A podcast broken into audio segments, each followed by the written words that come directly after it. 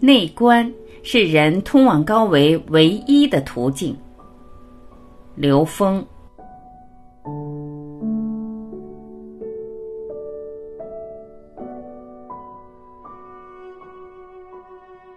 外面全是投影，所以我们看到全是三维的东西，看不到超越三维的东西。只有进入内在，我们才能内观到超越三维的东西。观到不是看到，看是用眼看，观是内观，进入我们的投影源。在投影源里，你能看到所有相的本质是怎么回事。这在相上我们是看不出来的。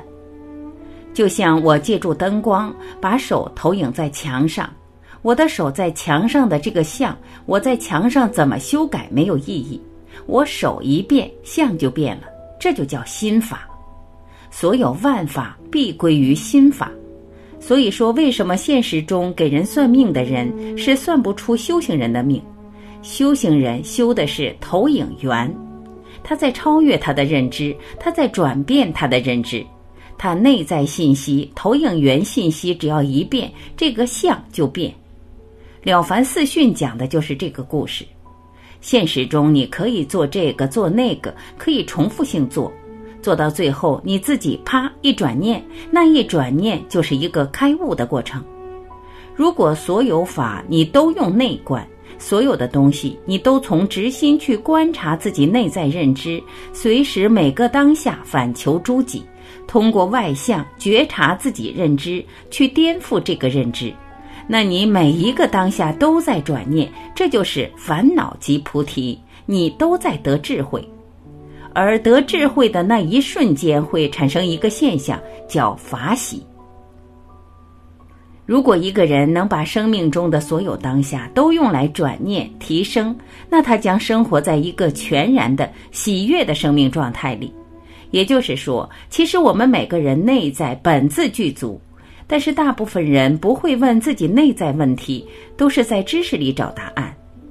其实每一次我们跟我们自己内在的连接，就是跟内在高维连接。当我们不从自己内在找答案，而是从知识找答案，我们就浪费了生命中很多很多跟内在连接的机会。因为我们跟内在连接的时候，才有提升内在自由度的机会。我讲的所有东西里面，其实只有一句话：人生的根本意义在于提升意识能量的自由度，就是提升维度。接下来，让我们再一次重温刘峰老师经典语录：一、看待世界的维度不同，你的认知度和自由度就不同。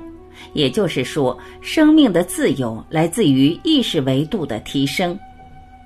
二，一维是一条线，我怎么打扮它都不美；二维是一个面，我可以画一个很美的图画。我们人对二维的美感比对一维美无穷多倍，再美的画我都不如把它变成立体的。我们对三维的美感比对二维又美无穷多倍，所以得出一个很简单的结论。每多一维，就会多出无穷多倍的美感。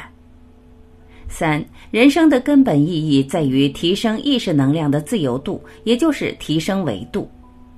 四，什么叫永生？到第四维没有开始，没有结束，就没有生，没有死了，这就是永生。所以，纵向提升维度是生命的唯一方向。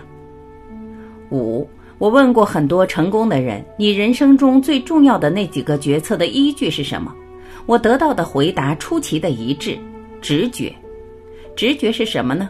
直觉是来自于高维的信息。我们人类所有的发明来自于灵感，灵感是来自高维的信息。六，我们每个人的意识里充满了三维的相。当你脑子里把三维里最后一个想拿开的时候，你得四维智慧。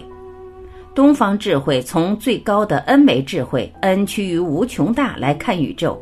它讲天人合一，它讲无上正等正觉，它讲唯一的神明。只有 N 为 N 趋于无穷大，才符合无上，才符合无极，才符合唯一。七，我们突破三维认知，只有一个功能，告诉我们这个宇宙的无限性。所以，当你突破三维到达四维之后，之后的中间的维度其实全都是没有意义的。当我们执着在任何中间维度的时候，就障碍了你进入更高的维度。所以，我们没有必要纠结五维、六维是什么样子。只要你有去想得到中间某一个层次维度的时候，你就被这个维度所限制，这就叫走火入魔。八。当你专注于一点的时候，你也可以进入这种无限的空间状态，所以不需执着在中间任何一个维度上。九，众生皆有如来德相，其大无外，其小无内，它无漏的将所有宇宙信息包含在里面。十，如果一个人把生命中所有的当下都用来转念提升，那他生活在一种全然的喜悦生命状态。所以，佛教中的修行也不是修未来、修前世，修的全是当下。所有的理论都是让我们当下获得喜悦，当下连通高维智慧。只有当下是连接高维的，而连接高维的一瞬间产生的喜悦，是没有任何一个物质世界的喜悦能够替代的。